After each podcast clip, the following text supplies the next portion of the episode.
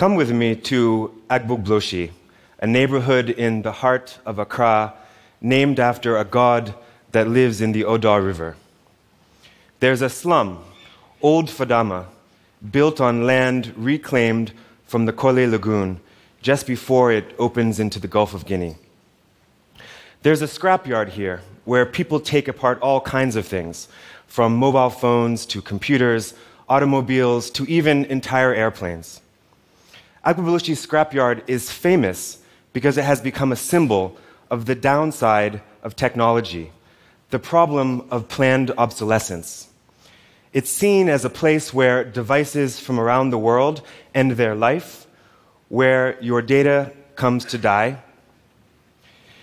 These are the images that the media loves to show of young men and boys burning wires and cables to recover copper and aluminum using styrofoam and old tires as fuel, seriously hurting themselves and the environment. It's a super toxic process producing pollutants that enter the global ecosystem, build up in fatty tissue, and threaten the top of the food chain. But this story is incomplete. There's a lot we can learn from Agbogbloshie where scrap collected from city and nationwide is brought, for so many of us, our devices are black boxes. We know what they do, but not how they work or what's inside. In Agbogbloshie, people make it their business to know exactly what's inside. Scrap dealers recover copper, aluminum, steel, glass, plastic, and printed circuit boards. It's called urban mining. It's now more efficient for us to mine materials from our waste. There's 10 times more gold, silver, platinum, palladium in one ton of our electronics than in one ton of ore mined from beneath the surface of the earth. In Agbogbloshie, weight is a form of currency. Devices are dissected to recover materials, parts, and components with incredible attention to detail, down to the aluminum tips of electric plugs. But scrap dealers don't destroy components that are still functional. They supply them to repair workshops like this one in Agbogbloshie and the tens of thousands of technicians across the country that refurbish electrical and electronic equipment and sell them as used products to consumers that may not be able to buy a new television or a new computer. Make no mistake about it, there are young hackers in Agbogbloshie, and I mean that in the very best sense of that word, that know not only how to take apart computers, but how to put them back together, how to give them new life. Agbogbloshie reminds us that making is a, is a cycle. It extends to remaking and unmaking in order to recover the materials that enable us to make something anew. We can learn from Agbogbloshie, where cobblers remake work boots, where women collect plastic from all over the city, sort it by type, shred it, wash it, and ultimately sell it back as feedstock to factories to make new clothing, new plastic buckets, and chairs. Steel is stockpiled separately, where the carcasses of cars and microwaves and washing machines become iron rods for new construction, where roofing sheets become cook stoves, where shafts from cars become chisels that are used to scrap more objects, where aluminum recovered from the radiators of fridges and uh, air conditioners are melted down and use uh, sand casting to make ornaments for the building industry, for pots, which are sold just down the street in the Agbogbloshie market with a full array of locally made ovens, stoves, and smokers which are used every day to make the majority of palm nut soups, of tea and sugar breads, of grilled tilapia in the city. They're made in roadside workshops like this one by welders like Mohammed, who recover materials from the waste stream and use them to make all kinds of things, like dumbbells for working out out of old car parts. But here's what's really cool the welding machines they use look like this. And they're made by specially coiling copper around electrical steel recovered from old transformer scrap. There's an entire industry just next to Agbogbloshie making locally fabricated welding machines that power local fabrication. What's really cool as well is that there's a transfer of skills and knowledge across generations from masters to apprentices, but it's done through active learning, through heuristic learning, learning by doing and by making. And this stands in sharp contrast to the experience of many students in school, where lecturers lecture and students write things down and memorize them. It's boring, but the real problem is this somehow preempts their latent or their inherent entrepreneurial power. They know books, but not how to make stuff. Four years ago, my co founder Yasmin Abbas and I asked, what would happen if we could couple the practical know how of makers in the informal sector with the technical knowledge of students and young professionals in STEAM fields science, technology, engineering, arts, and mathematics to build a steam powered innovation engine to drive what we call Sankofa innovation, which I'll explain. We took sort of forays into the scrapyard to look for what could be repurposed, like DVD writers that could become laser etchers, or the power supplies of old servers for a startup in Kumasi making 3D printers out of e waste. The key was to bring together young people from different backgrounds that ordinarily never have anything to do with each other to have a conversation about how they could collaborate and to test and develop new machines and tools that could allow them to shred and strip copper instead of burning it, to mold plastic bricks and tiles, to build new computers out of components recovered from dead electronics, to build a drone. And here you can see it flying for the first time in Agbogbloshie.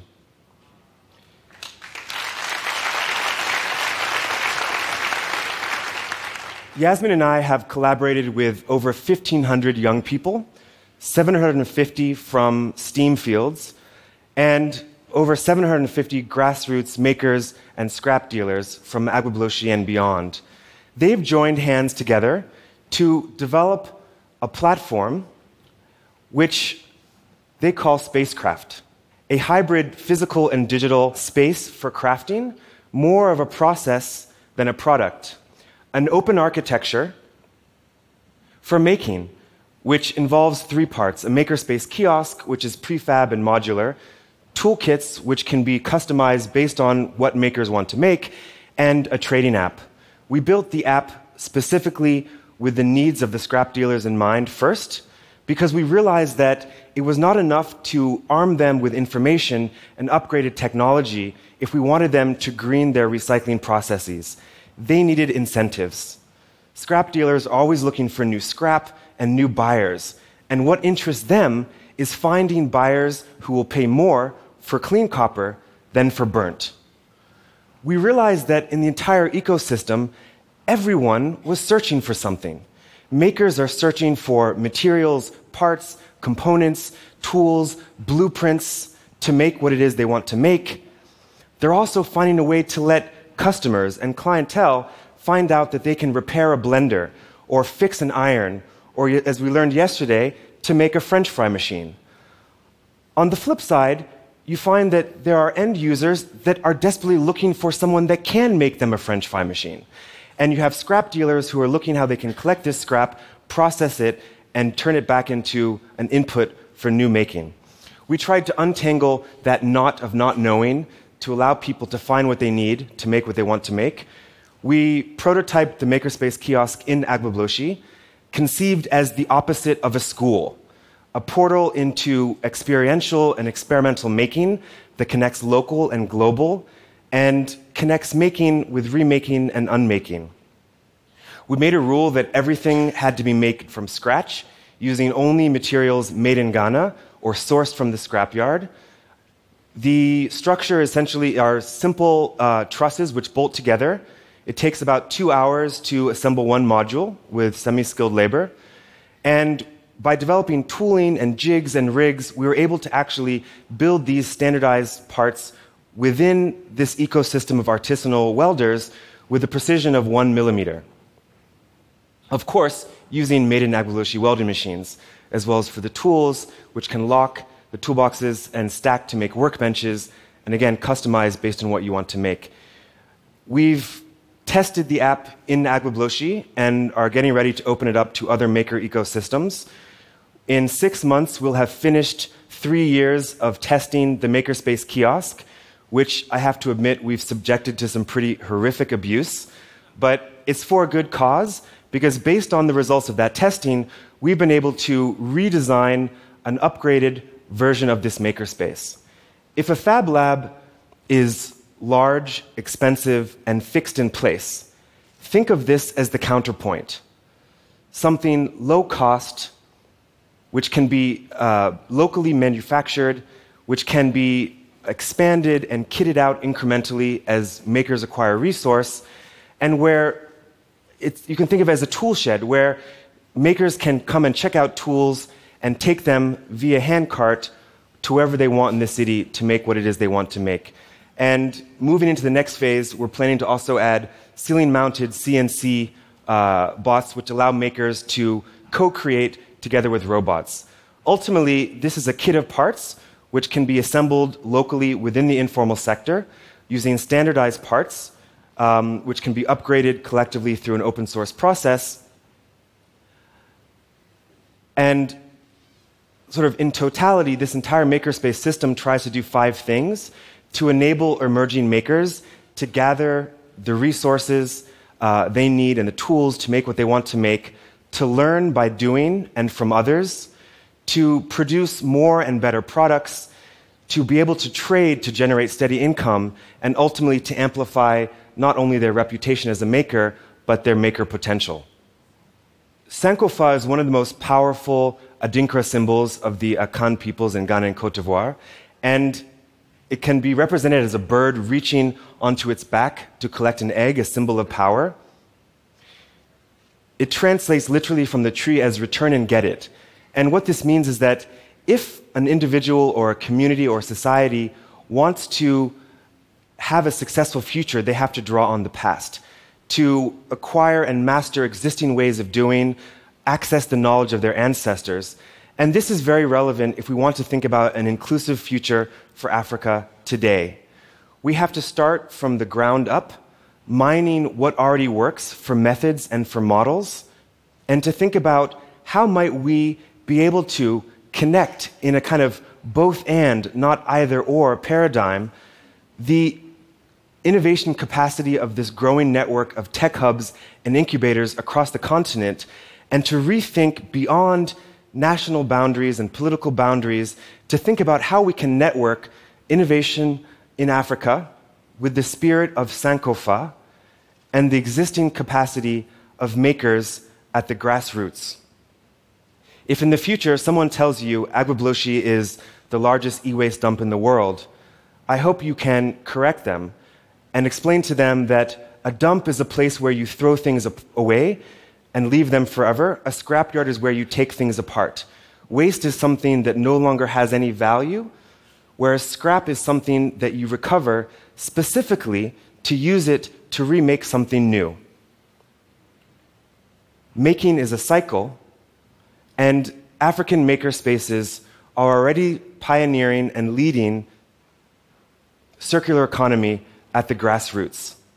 Let's make more and better together. Thank you.